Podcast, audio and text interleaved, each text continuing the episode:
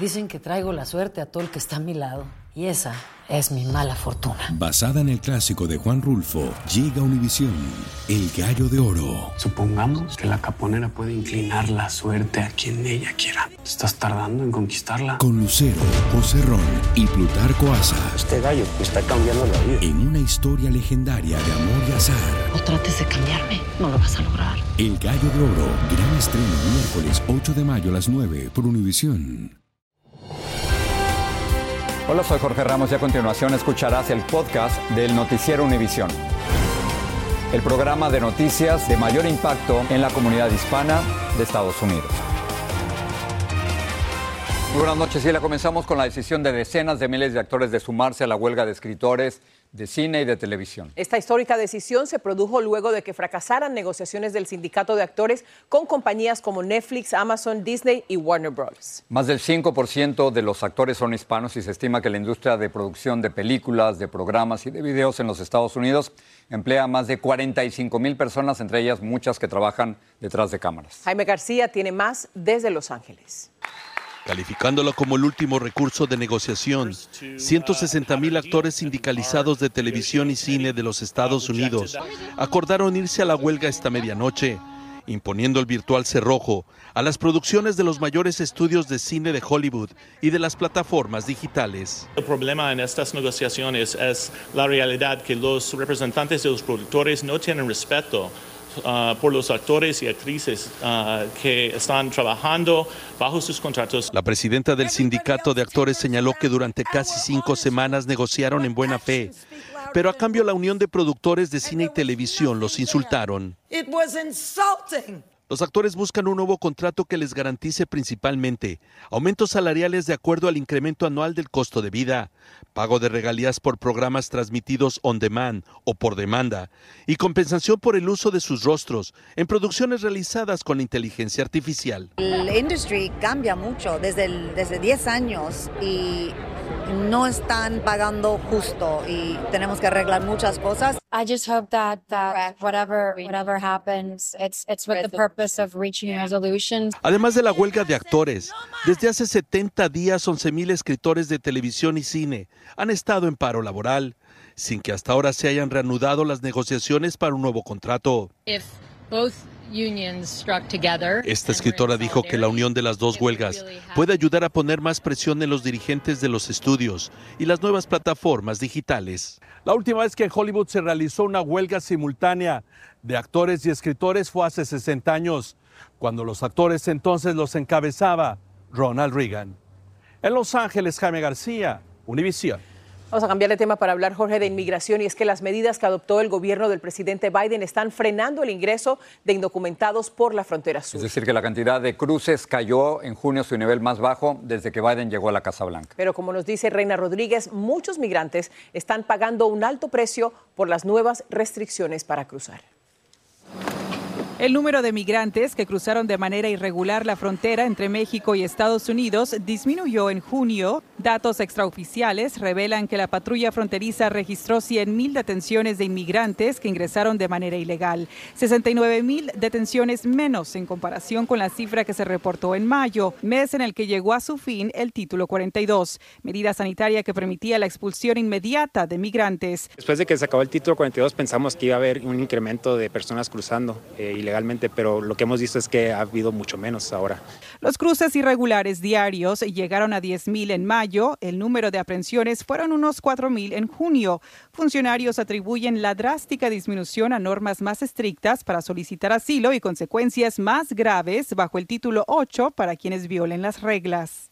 Defensores de derechos humanos aseguran que la actual ley migratoria representa un profundo impacto para migrantes que optan por no cruzar el río y permanecen varados en ciudades fronterizas mexicanas por meses, las cuales Estados Unidos califica como peligrosas. La última vez que estuvimos ahí platicando con una, unas, unas mujeres de Guatemala, ellas tuvieron que esconderse entre los establos de cerdos porque había tiroteos entre motocicletas del crimen organizado. Alma Ruth, fundadora del grupo sin fines de lucro Practice Mercy Foundation, visita los campamentos de migrantes con frecuencia. Ella afirma que las condiciones ahí son deplorables. Horrible, el calor, los animales, los gusanos, las hormigas, el clima. Situación que empeora a medida que llegan más solicitantes de asilo buscando un refugio mientras esperan obtener su cita a través de CBP One. Espero que pronto nos puedan dar la cita porque ya llevamos mucho tiempo y nada. En McAllen, Texas, Reina Rodríguez, Univisión. Y ahora lo que usted sabe, el calor extremo está afectando a todo Estados Unidos, pero se espera que la ola de calor se intensifique en Arizona y otros estados del suroeste donde el termómetro podría alcanzar los 120 grados Fahrenheit. Lourdes del Río nos dice que lo peor aún no pasa. El calor sigue azotando al país con fuerza. Pues se parece al infierno. Sí, está caliente. A diario se rompen récords de calor con temperaturas en los tres dígitos y el efecto ya se siente también en los océanos. Las temperaturas de la superficie del mar en la Florida, por ejemplo, han alcanzado los niveles más altos registrados desde que los satélites empezaron a recoger datos oceánicos. En los Cayos floridanos ya ha llegado a rozar los 97 grados Fahrenheit. Estas temperaturas históricas no están alejando a los bañistas del área de playa, más bien los atraen porque es muy agradable lo que se siente cuando el agua está tibia. El problema no es lo que vemos, son las consecuencias que estas altas temperaturas están teniendo. Esto tiene serias implicaciones porque afecta todo el sistema ecológico marítimo.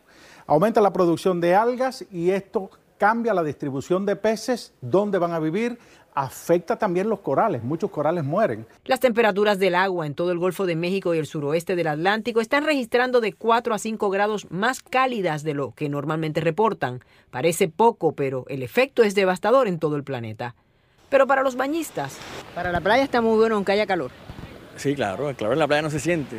Ahora es, es muy agradable, la brisa, todo. ¿Y que el agua esté calientita? O sea, delicioso, siempre. Porque en diciembre no se puede, mucho frío. Claro que no todos opinan lo mismo. El calor, lo normal en general. Lo que sí me preocupó, la temperatura del agua. Demasiado caliente, demasiado. Es algo que al final no lo disfruto, no te refresca. La Organización Meteorológica Mundial informó que el planeta viene de una semana de calor sin precedentes en las mediciones modernas y aseguran que lo peor está por venir.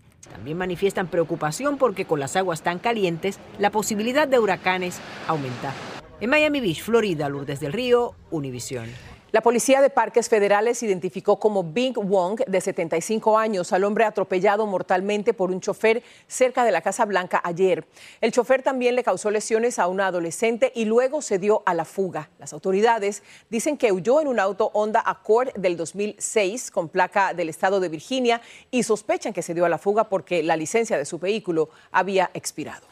Y el Servicio Secreto cerró la investigación sin determinar quién dejó una bolsa con cocaína dentro de la Casa Blanca. Dicen que ni las pruebas de ADN y huellas dactilares ni la revisión de grabaciones le permitieron determinar quién fue el responsable y esa conclusión provocó reacciones encontradas en el mismo Congreso, como reporta Claudio Uceda.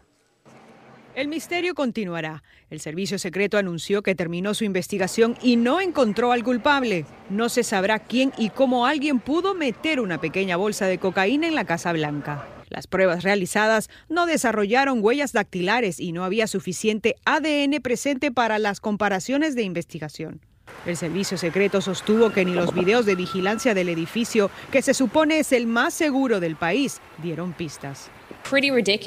Es bastante ridículo que el servicio secreto no pueda localizar quién es el sospechoso, nos dijo esta congresista de la Florida. La agencia les dio la noticia a los legisladores en una sesión a puertas cerradas. Al finalizar, los republicanos salieron furiosos. Si había una lista con 500 posibles sospechosos, ¿por qué no les hicieron prueba de droga a cada uno? Lo único nuevo que dijeron es que la cocaína era menos de un gramo. La principal teoría era que la cocaína pertenecía a un visitante de la Casa Blanca porque ésta se encontró en una zona muy transitada por visitantes y el personal en el ala oeste. La noticia ha dado pie para ataques políticos contra el presidente, quien en el momento del hallazgo de la cocaína el 2 de julio no se encontraba en la Casa Blanca. Todo lo que está relacionado a los Biden es tratado diferente y no debería ser el caso, dijo el presidente de la Cámara Baja, pidiendo una nueva investigación. Entre tanto, los demócratas parecían aceptar mejor los resultados de la investigación. ¿Es algo que le preocupa? Bueno, claro, claro que necesitamos a saber quién está entrando a la Casa Blanca. Los legisladores también indicaron que el servicio secreto no les pudo decir cuándo es que entró la cocaína a la Casa Blanca. La investigación habrá terminado sin hallar culpables, pero los ataques y las preguntas continuarán. En Washington, Claudio Seda, Univision. Un entrenador de fútbol acusado de drogar y violar a varones adolescentes admitió que había ingresado a Estados Unidos de manera ilegal. La policía de Franklin, Tennessee, dice tener decenas de grabaciones y fotos de menores de entre 9 y 17 años que fueron encontradas en el teléfono celular de Camilo Hurtado Campo. Las autoridades afirman que muchas de las víctimas son menores hispanos. Un juez de Nuevo México otorgó una indemnización de 485 millones de dólares a una niña de 8 años que fue violada repetidamente por el tutor del hogar sustituto al que la llevaron a vivir. El acusado se declaró culpable de tener contacto criminal con la menor y la demanda alega que la agencia caritativa que manejó el caso de la menor sabía que un acusado de abuso sexual vivía en la casa que eligió para ella. Un jurado federal concluyó que el pistolero que asesinó a 11 personas en una sinagoga de Pittsburgh puede enfrentar la pena de muerte. Su decisión significa que ahora la Corte tendrá la opción de condenar a Robert Bowers o bien a cadena perpetua o a morir ejecutado. El proceso entrará en la recta final en la que el jurado escuchará evidencias y testimonios para decidir la suerte de Bowers. Si no sabes que el Spicy McCrispy tiene Spicy Pepper Sauce en el pan de arriba y en el pan de abajo, ¿qué sabes tú de la vida? Para, pa, pa, pa. Lucero junto a José Ron protagonizan El Gallo de Oro. Gran estreno miércoles 8 de mayo a las 9 por Univisión. Y de las mejores. Gracias por seguir con nosotros en el podcast del Noticiero Univisión. Casi 5 millones de niños de 8 estados podrían perder algunos fondos adicionales para alimentos, a menos que funcionarios estatales se inscriban en un programa federal de ayuda antes de mañana viernes. El programa les proporciona 120 dólares durante el verano a familias de bajos ingresos y les ofrece comidas gratuitas o a un precio muy reducido. La píldora anticonceptiva ya podrá comprarse sin necesidad de receta en cualquier farmacia del país. El gobierno federal aprobó finalmente la venta libre de este fármaco tras años de presión de médicos y de grupos de salud femenina como la mejor opción para evitar embarazos no deseados. Vilma Tarazona nos dice cuándo estará disponible y si habrá restricciones para comprarla. Es un hecho histórico. Por primera vez las mujeres en Estados Unidos podrán comprar una píldora anticonceptiva en las farmacias sin receta médica. Se llama Opil. Fue aprobada hace 50 años bajo prescripción médica, pero solo hasta hoy le dieron luz verde para venderse libremente. Me parece bien porque hay gente que no tiene oportunidad de, de conseguir una receta médica y pues es factible y así evitan salir embarazadas. Esta aprobación es muy importante porque anualmente se registran al menos 3 millones de embarazos no planeados según cifras oficiales. El ginecobstetra Alberto Domínguez Bali dice que el fácil acceso a PIL hará una gran diferencia en la salud reproductiva de las mujeres. A nivel nacional, ¿qué diferencia vamos a ver con esta píldora? La, la diferencia que vamos a ver a nivel nacional es una franca disminución en el número de embarazos no planeados. Organizaciones que abogan por el acceso a los servicios de salud de las mujeres latinas en Estados Unidos dicen que este grupo enfrenta grandes obstáculos para obtener anticonceptivos por falta de recursos y de seguro médico. Eh, el acceso a los anticonceptivos de venta libre, lo que sabemos específicamente para la comunidad latina es que va a reducir las eh, barreras que actualmente experimentamos y que nos impiden en tener acceso a los anticonceptivos. Aunque no se ha revelado cuánto costará, se espera que sea un precio accesible.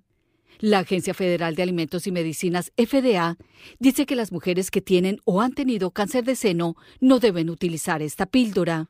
Yo le aconsejo a toda mujer que tenga que utilizarla, que consulte a un médico. La compañía fabricante de Opil dijo que empezará a distribuir esta pastilla anticonceptiva en las farmacias de los Estados Unidos a partir del próximo año. En Miami, Vilma Tarazona, Univisión. La policía reveló imágenes del hispano Derek Díaz antes de ser abatido a tiros por un agente de Orlando el pasado 3 de julio. El video muestra a Díaz sentado en un auto estacionado en una calle del centro de la ciudad y tres oficiales lo vieron y pensaron que estaba involucrado en un asunto de drogas. La policía de Las Vegas hizo público el informe de la detención del hombre que se atrincheró durante cinco horas en el hotel Caesars Palace y retuvo a una mujer como rehén. Se le acusa de enfrentamiento y toma de rehenes. Matthew Mannix, de 35 años, habría dicho que tenía un arma, pero no se le encontró ninguna. Cuando se rindió estaba bajo los efectos de las drogas. Además, era buscado en otro estado. Vamos a pasar a Guatemala, donde aumentan las tensiones con vistas a la segunda vuelta electoral presidencial prevista para agosto y ahora con maniobras legales se pone en peligro la participación de uno de los dos candidatos. Erika Porras está en Ciudad de Guatemala. Cientos de manifestantes han salido a las calles para mostrar su repudio ante la solicitud del Ministerio Público de Guatemala de suspender al partido Semilla, quien pasara a segunda vuelta electoral con su presidenciable Bernardo Arevalo, junto a Sandra Torres del Partido de la Unidad Nacional de la Esperanza, UNE. Estas artimañas que está haciendo el pacto de corruptos son ilegales Mientras, el Tribunal Supremo Electoral confirmaba a los dos partidos que recibieron la mayor cantidad de votos en las pasadas elecciones generales, el representante de la Fiscalía en contra de la corrupción, Rafael Kuruchich, mediante un juez, anunciaba que suspendía la personalidad jurídica del partido Semilla por encontrar presuntas anomalías en la creación del partido.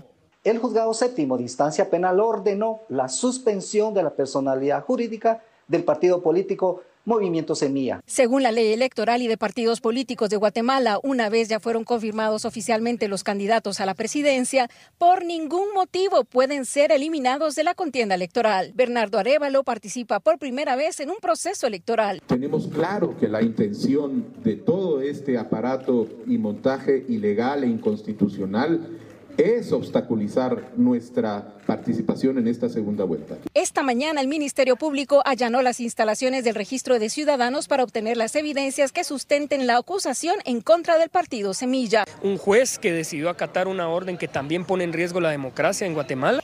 El Departamento de Estado de los Estados Unidos manifestó, Estados Unidos está profundamente preocupado. Estas acciones ponen en riesgo la legitimidad del proceso electoral en el núcleo de la democracia de Guatemala. La Corte de Constitucionalidad recién emitió un amparo que detiene la suspensión del partido Semilla, por lo que por el momento continúa el proceso electoral, pero no se descartan nuevas medidas por parte del Ministerio Público. Para las próximas horas espera movilizaciones de diversos sectores en todo el territorio guatemalteco y no se descarta un paro nacional. Desde Ciudad de Guatemala, Erika Porras, Univisión. La Corte Internacional de Justicia de La Haya falló en contra de los reclamos de Nicaragua de extender su plataforma continental más allá de las 200 millas náuticas que delimitan su frontera marítima con Colombia.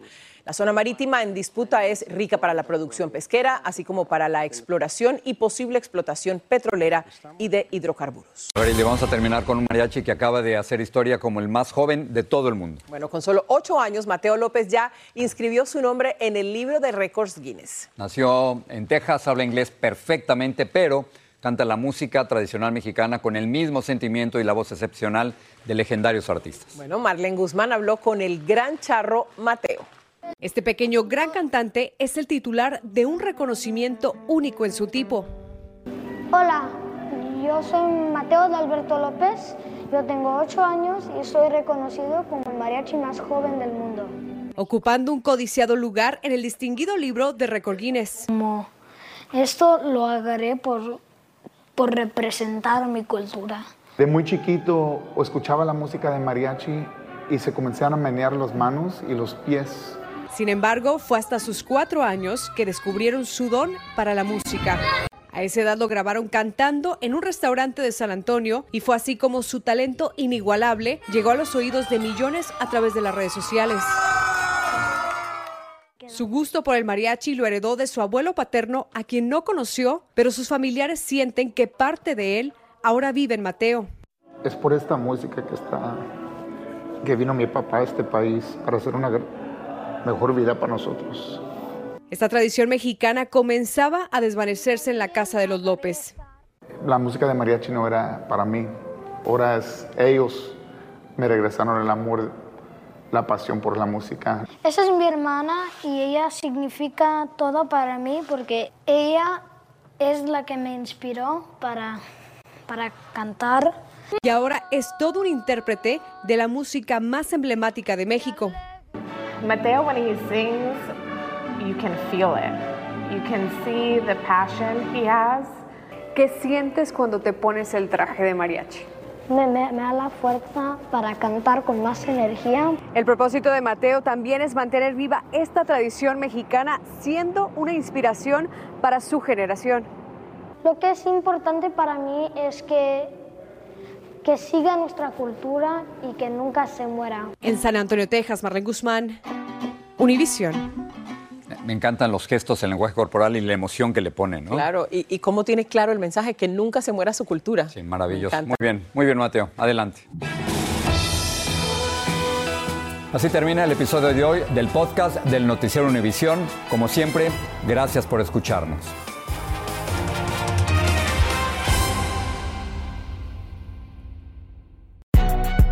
Si no sabes que el Spicy McCrispy tiene Spicy Pepper Sauce en el pan de arriba y en el pan de abajo, ¿qué sabes tú de la vida?